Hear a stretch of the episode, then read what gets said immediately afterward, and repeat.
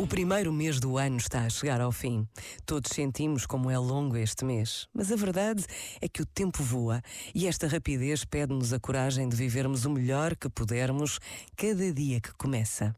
Mas precisamos da mesma coragem para não esquecermos tudo o que nos incomoda e tudo o que acontece no mundo à nossa volta. Esta pequena pausa de oração e reflexão pede-nos isto mesmo: parar e pensar nunca esquecendo que Deus está conosco. Pensa nisto e boa noite.